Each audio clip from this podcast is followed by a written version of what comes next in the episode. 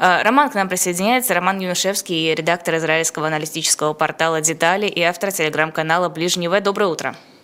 Доброе утро.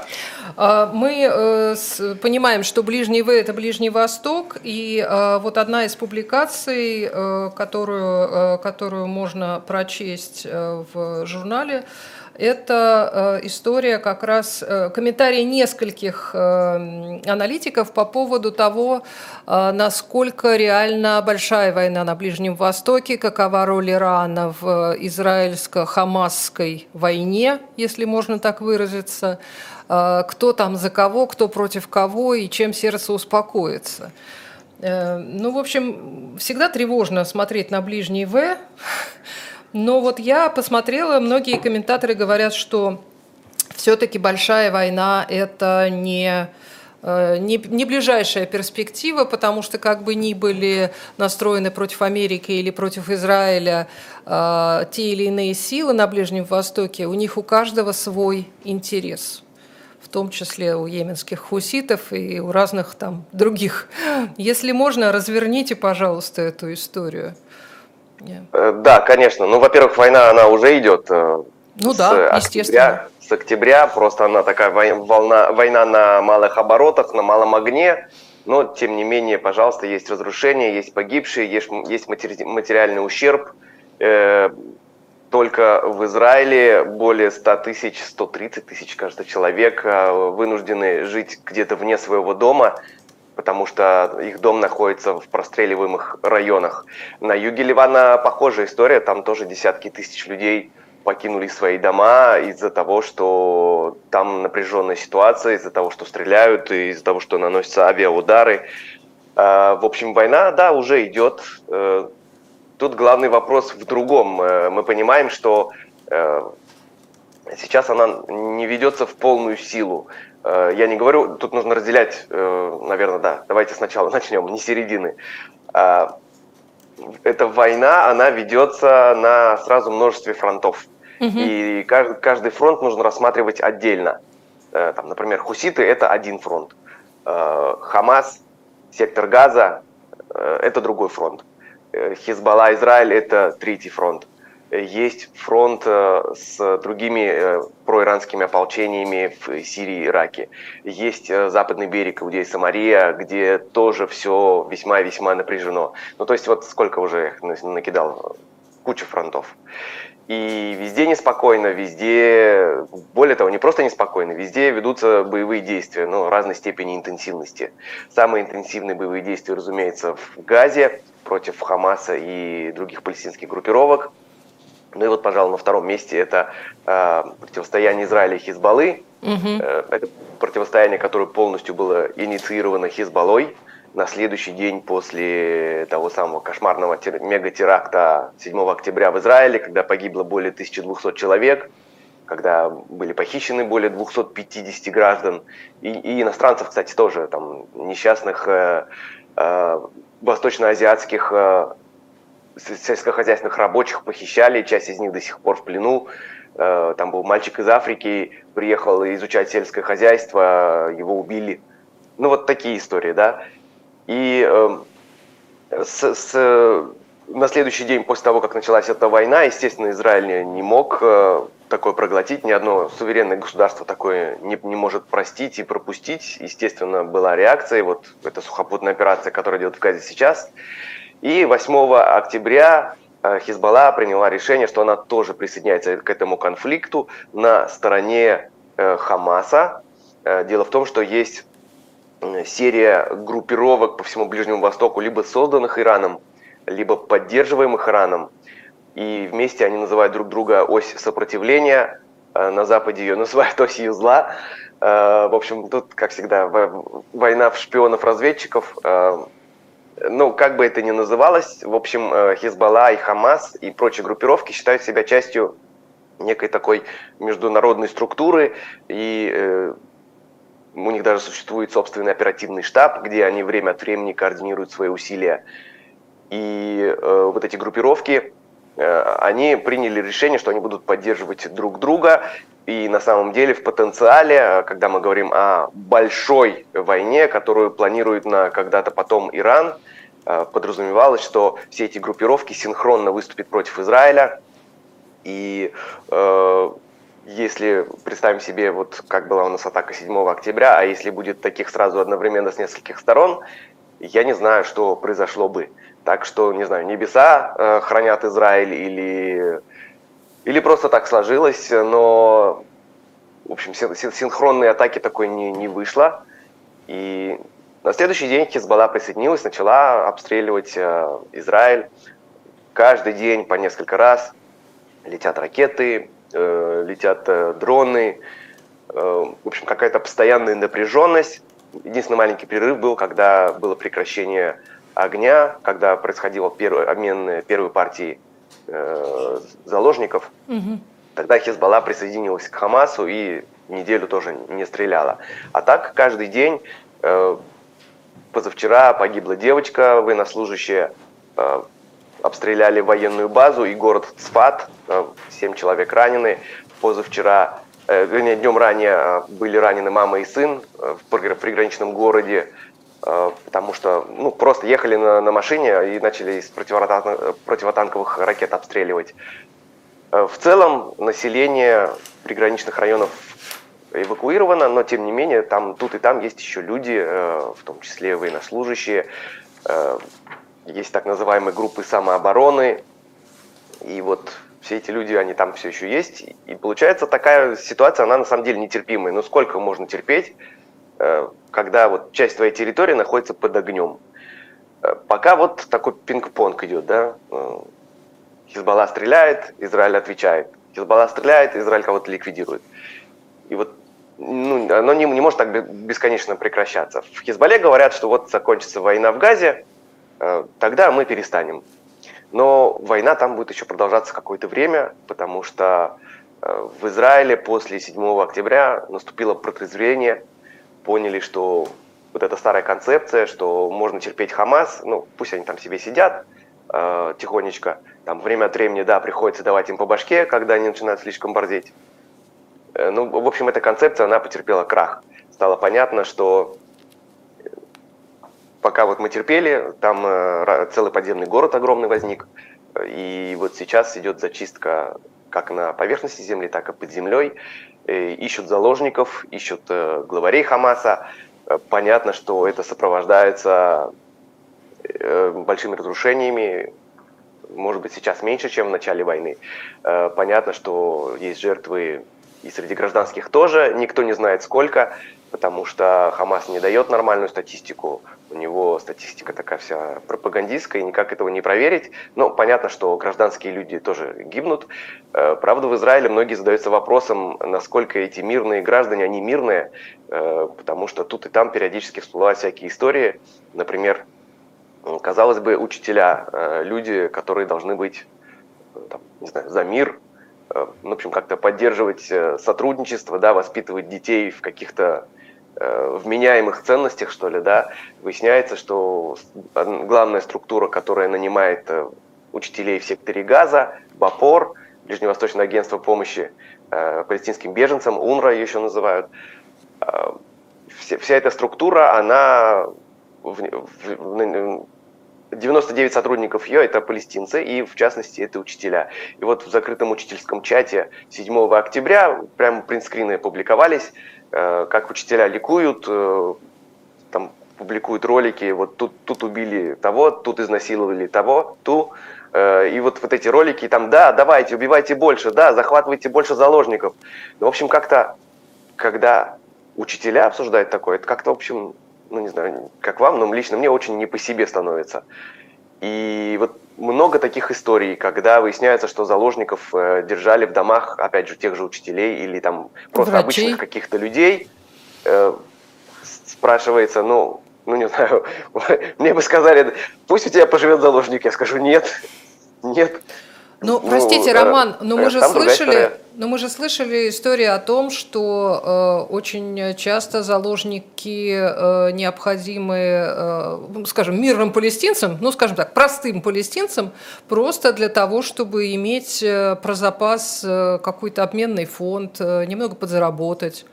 А, такой, такой вариант, то есть не обязательно централизованно предлагают «берите заложника домой», а люди иногда сами захватывают, в том числе и достаточно простые граждане, да. не состоящие Это... в военных структурах. Да, да, да, так, такие истории тоже были. То есть с самого начала был призыв, э, пожалуйста, идите. И там, если я не ошибаюсь, там даже такса была 10 э, тысяч долларов, что ли, за заложника. Ну, опять же, они, как бы речь шла, хорошо, захватили вы заложника. Ну, не знаю, все равно, конечно, это какой-то перевернутый мир. Мирные люди идут другое место захватывать заложников, своих соседей, ну как, не знаю. Ну, предположим, захватили заложника, а, ну, сдать его куда-то нужно, нет? А, передать Хамасу, там, другим группировкам. Нет, они держат их у себя дома. И часть так, часть заложников содержится в подземных туннелях. Собственно, это главная проблема сейчас Израиля в Газе, потому что фактически эти заложники выступают живым щитом, ими прикрываются руководство Хамаса, и, возможно, оно было бы давным-давно ликвидировано. Разведка знает, где находятся эти лидеры. Да, они там постоянно меняют свое место, э, местонахождение, но периодически публикуют и кадры то из их офиса, то как, э, как они там проходят по туннелям. Вот несколько дней назад был такой ролик опубликован. Израильская разведка знает, где они находятся. Но если попробовать штурмовать, то это это слишком рискованная операция в, в туннелях, потому что пока ты идешь по туннелю, там везде камеры. И идешь, идешь, идешь, там, предположим, идет спецназ спасать э, этих э, несчастных людей, пока они там бегут по туннелю, их уже засекут и всех этих заложников перебьют. Э, поэтому это тоже не вариант. Э, и вот всякие сложные дилеммы возникают, но на днях была известная операция в Рафехе, когда в доме как раз содержали Э, двух пожилых заложников. И там была усиленная охрана Хамаса, как была как внутри дома были боевики, так и снаружи. И просто был огромный бой, э, пришлось даже авиацию применять для того, чтобы вызволить этих э, двух людей. В общем, опять же, простые люди, да, простые люди, а рядом боевики. И очень сложно во всем этом разобраться. Ну, то есть это не значит, что нужно всех, конечно, убивать. Э, Израиль не убивает всех. Израиль старается все-таки как-то действовать пропорционально, насколько это возможно, при том, что когда есть война, перегибы на местах тоже могут быть, э, ну, тут, как бы скажем, прямо и откровенно. Но в целом, если посмотреть, э, это такая беспрецедентная в мировой практике ситуация. Я думаю, что ее уже внимательно изучают военные академии, и потом будут это все преподавать потому что ну, война были ли такие случаи, я даже, даже не помню. Наверное, не было, чтобы была захвачена такая группа заложников, была распределена по некой территории густо заселенной, и вот нужно было их вот как иголки в стоге сена разыскивать, э, учитывая, что для, для этих заложников, этих, грозит этим заложникам смертельная опасность. Роман, общем, это какая-то новая ситуация, да. Роман, простите, хотела вас спросить, э, можно ли э, говорить о том, что вмешательство какой-то еще силы э, в, в эту войну э, серьезно переменит ее ход или там скорость. Если серьезно в это вложится, например, тот же Иран или Соединенные Штаты, или там, ну, неважно, кто, как бы мы понимаем, что с разных сторон есть разные э, симпатизанты. А, можно ли сейчас об этом говорить? Потому что вот в статье, э, которая опубликована в журнале, я поняла, что э, вроде бы поддерживают многие тот же Хамас, но стараются не вмешиваться. А, почему так происходит? Если мы говорим про вмешательство сил, то, в принципе, все силы уже вмешались, осталась только высшая сила, чтобы вмешалась. А так, в принципе, все уже здесь вмешались, так или иначе играют свою роль. Соединенные Штаты выступают в качестве посредника на переговорах с Хизбаллой, а, на переговорах с Хамасом. А, Иран также участвует э, со своей стороны, влияя на представителей той самой оси сопротивления. Все уже тут. Поэтому я не, не знаю, как может здесь измениться ситуация. Да, сейчас осуществляется давление на обе стороны э, с тем, чтобы была заключена вторая сделка. И сложнее всего сдвинуть с мертвой точки Хамас, потому что его главное условие сначала было вообще как предварительное условие для переговоров, а сейчас как условие, чтобы в конце, чтобы это было частью соглашения, прекратить войну. Ну, понятно, для них это вопрос выживания. Но учитывая то, что произошло 7 октября, 7 октября все изменило. Все, все правила отменились, сейчас пишутся новые правила. И Израиль после 7 октября говорит, нет, мы приняли решение, что Хамаса в Газе не будет. И не будет режима Хамас. Что будет, будет, мы решим чуть позже, но Хамаса там точно не будет. И, соответственно, вот две полярные точки зрения, и международные посредники пытаются как-то их свести вместе.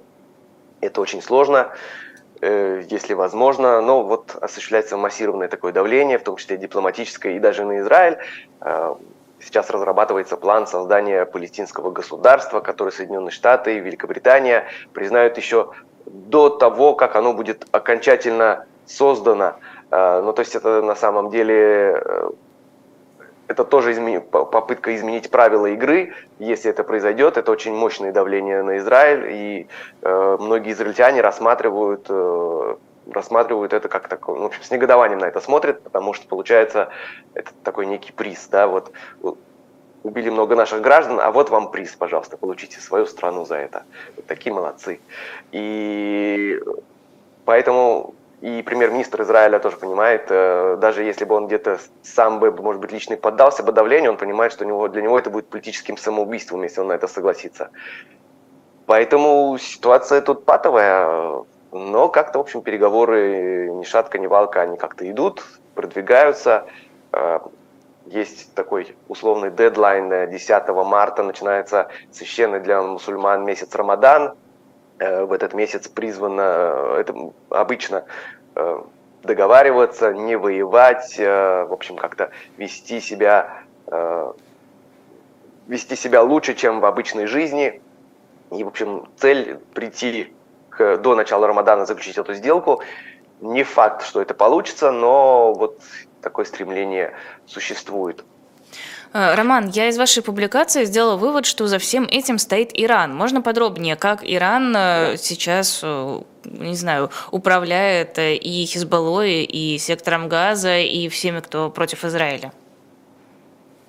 Иран не совсем управляет. У него отстраненная роль, он скорее такой фасилитатор. То есть во-первых, он создал эту сеть группировок и способствовал тому, что они объединились в такую некую единую структуру. И вот, пожалуйста, началась война в Газе, а вот у нас тут вдруг хуситы активизировались, а вот тут Хизбалла и так далее. Это с одной стороны. С другой стороны, он не просто создал, э, то есть это все деньги, заложенные в государственный бюджет Ирана. Есть отдельная статья в бюджете э, на развитие вот этих э, группировок. А это, я прошу страны... прощения, для, для продвижения э, роли Ирана в регионе? Понятно. Да, именно так. Угу. То есть Иран видит себя, э, с одной стороны, региональным лидером и даже в каком-то смысле гегемоном, э, с другой стороны, он ощущает свою уязвимость, и там тоже такой эффект э, запертой крепости, кругом враги, поэтому у нас нет другого выбора, нам необходимо вооружаться. Ядерное оружие? Наш главный союзник это наша армия, ну, флот там это угу. катера, ну, ну, предположим, ну, вы поняли аналогию, угу, да? Угу. И э, для этого были созданы эти э, группировки, чтобы в качестве эффекта сдерживания, и если начнется, например, в какой-то момент бомбардировка израильских ядерных, израильских, иранских э, ядерных объектов, а мы знаем, что Иран сейчас э, пороговое ядерное государство, и это мало кому нравится, и в какой-то момент действительно может возникнуть такая ситуация. Э, в общем, Иран загодя готовился к ней. И тогда, соответственно, будут задействованы эти э, группировки. То есть сейчас они задействованы в малую силу, но они будут задействованы в полную силу и будут наносить удары по американским объектам на Ближнем Востоке, по израильским объектам. Собственно, с точки зрения оси сопротивления США и Израиль это одно и то же – большой сатана, малый сатана. Э, там очень своеобразное э, понимание противоположной стороны. То есть Израиль видит как некий такой колонизаторский проект, э, не понимая, что, собственно, э, евреи – это аборигены, это местный народ, indigenous people, э, еврейское присутствие никогда на Ближнем Востоке не прерывалось. Да, основную массу евреев в свое время римляне угнали в плен, но евреи всегда жили, то есть это не колонизаторы, они всегда там были. И вот этот фактор очень сильно недооценивается в мусульманском мире и принижается. И, собственно, из-за того, что вот эта делегитимация, э, идет такой, в общем, э, пропагандистских целях нагнетания, что это какие-то чужаки, новые крестоносцы. И вот мы сейчас, да, мы, э, может быть, мы в плане технологий немножко слабее, но наш дух сильнее, с нами Бог и так далее. Вот. И все эти структуры, они были созданы, ну, создавались на протяжении десятилетий. Частично они содержатся на иранские деньги, во многом боевики проходят э, тренировку на территории Ирана. Э, иранская разведка активно помогает э, в противостоянии этих группировок Израилю. Собственно, это мы увидели 7 октября. Почему в Израиле недооценивали Хамас? Потому что мы знаем, какие они балбесы. А, но когда за ними стоит иранская разведка, разведка настоящего государства, то все это уже гораздо серьезнее на 20 уровней выше. И вот этот фактор э, разведка, пожалуй, недооценила, хотя знали, что есть иранские миссары, которые ездят в Газу и так далее, и знали, что боевики тренируются, но, в общем, как-то этот фактор недооценивался. А э, фактически получилось, что когда хамасовцы атаковали Израиль, э, у них были настолько, была настолько подробная информация, они знали там, во-первых, каждая группа знала, где она действует, в каком поселке. Э, заходит в поселок, у них карта поселка и бумажная, и, и со спутника, и они знают, э, в каком порядке сначала мы заходим в этот дом, там э, живут пять человек, там э, глава семейства, он э, глава отряда самообороны, ему 35 лет, но сначала нужно убить его, его пистолет лежит в сейфе там. Откуда э, вообще такая информация может животные. быть? А? Откуда вообще такая информация может быть у э, Хамаса? Э, сейчас выясняется, есть некоторые вещи, которые израильская разведка до сих пор э, выясняет. Например, какие-то кадры сняты на абсолютно секретных объектах, э, когда даже израильтяне в системе не знают то, что там произошло, вот тут очень много вопросов возникает и всяких конспирологических теорий. Ну а что касается приграничных поселков, то там все просто. Они строились при участии палестинских рабочих, и эти палестинские рабочие на протяжении многих лет там находились. То есть сами, может быть, эти рабочие, они действительно были простые работяги, но когда они возвращались домой в Газу, к ним приходили бородатые вооруженные люди, э, с, э, с оружием, э, наводили на них оружие и говорили, ну а теперь рассказывай. Угу. А, и Но это касается вот... планов, а кто где живет, кто какие семьи, это как можно узнать? Ну вот я же говорю, палестинские рабочие, они работали и на протяжении многих лет. Они строили частично. Ну то есть они просто поселки. лично были знакомы с местными жителями? Ну да, конечно, конечно. Они с ними общались, там местные жители приходили, там угощали их кофе там или обедом, например, да. Ну то есть их воспринимали уже как своих. Ну да, и... это соседи, это ближайшие соседи по идее. Да, да, да. Да. Угу. И более того, как раз вот в приграничных поселках население, э, ну то есть в Израиле политическая карта очень э, пестрая, но как раз поселки на границе, они были больше настроены на дружбу и сотрудничество с палестинцами, и там всякие проекты были, инициативы, и поэтому они сами стремились подружиться с палестинцами, надеясь, что рано или поздно можно будет прийти к какому-то настоящему добрососедству. Ну а в итоге вот мы получили то, что получили. А, еще несколько минут у нас остается. Каким еще странам могло быть выгодно это нападение на Израиль? Кто, кроме Ирана, был заинтересован? Э, главный бенефициатор, понятно, что Иран и его сателлиты. Да, пожалуй, все, потому что арабские страны, которые не входят в эту ось сопротивления, так называемые умеренные суннитские режимы, они скорее настроены на сотрудничество с Израилем. И даже вот если есть такие страны, с которыми уже есть мир, э, Египет и Иордания, там режим, опять же, настроен на сотрудничество, а население в широком смысле, оно настроено антиизраильски. Э, но вот этот мирный договор, который существует, э, подписан, он достаточно прочный. Даже когда в Египте к власти пришли ненадолго исламисты, Мухаммед Мурси, они не разорвали этот договор, хотя у них ну, теоретически они могли это сделать, тем более, что это их, э, как говорится, адженда, они настроены антиизраильски, они видят в Израиле врага, но нет, договор не был разорван. И, соответственно, вот, казалось бы, бумажка, но нет, там за этим еще стоят различные интересы, там есть американская помощь богатая и так далее. Вот. Так что, по сути, это только Иран и его союзники, но, возможно, России это тоже было выгодно в том плане, что это отвлечение медийного влияния от э, происходящего на территории Украины. Э, естественно, фокус сместился на э, другую территорию. Опять же, западные страны, которые предоставляют военную помощь, так они предоставляли ее Украине, а теперь нужно предоставлять ее и Украине, и Израилю. Соответственно, может быть, где-то Украине меньше достанется ну, видимо, Но это такая такой, выгода, которая просто по факту, а не от э, каких-то сильных усилий для того, чтобы эту ситуацию создать. Я так понимаю, что Россия не совсем э, в силах там как-то очень повлиять на то, что происходит. Давайте я, я, я скажу, это важный момент, э, тем более у вас в эфире нет никаких свидетельств тому, что здесь было какое-то прямое вмешательство России, хотя там находили э, российское оружие, но российское оружие можно найти много где, там находили китайское оружие и так далее. Э, ну вот Китай может быть тоже отчасти выгодно, но какого-то вот прямого э, участия России там ни, ни в коем случае не было, это очень важно подчеркнуть. И э, Э, здесь понятно, что есть контакты, хам, хамасовские делегации приезжают в Москву и так далее, но это скорее такое церемониальное сотрудничество, просто э, коверные дела, призванные подчеркнуть, что вот э, мы Хамасу важно, что э, мировая держава, ч, постоянный член безопасности ООН с правом вето, и вот их принимают там, э, ну, на самом деле, принимают на достаточно низком уровне, Э, каких-то вот реальных э, соглашений там нет, э, каких-то реальных достижений нет. В общем, здесь, можно так сказать, все это церемониально, и если уж мы говорим о непосредственном участии, то это все-таки Иран и вот связанные с ним структуры.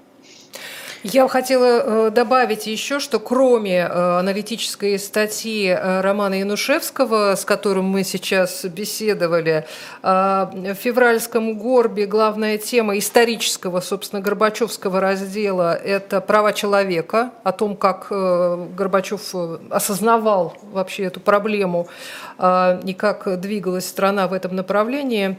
Также размышления социолога Алексея Левинсона о том, что делать меньшинству, когда большинство в купе с государством оказывается способно заставить несогласных опасаться и молчать. Мне кажется, очень актуально статью Василия Бурова о том, можно ли найти что-то человеческое в искусственном интеллекте и как не стать его жертвой. А, и э, можно прочесть еще там э, спорт про спорт, э, спорт без политики. А, можно еще что опаснее высокая инфляция или дорогой кредит для производства. В общем, огромное количество публикаций. Обращаю ваше внимание, что печатный журнал Горби в крайне как сказать, малом количестве экземпляров сейчас доступен. А мы благодарим нашего гостя. Спасибо огромное. А можно добавлю маленький да. момент еще да. добавлю? Есть почему-то недооцененный телеграм-канал Горби, э, и вот там есть все, все необходимые ссылки в одном да. месте, то есть э, да. очень просто найти его. Отлично. Спасибо большое за эту информацию. Э, Роман Янушевский, редактор израильского аналитического портала «Детали» и автор телеграм-канала «Ближний В» был в нашем эфире. Спасибо большое. Спасибо, Роман.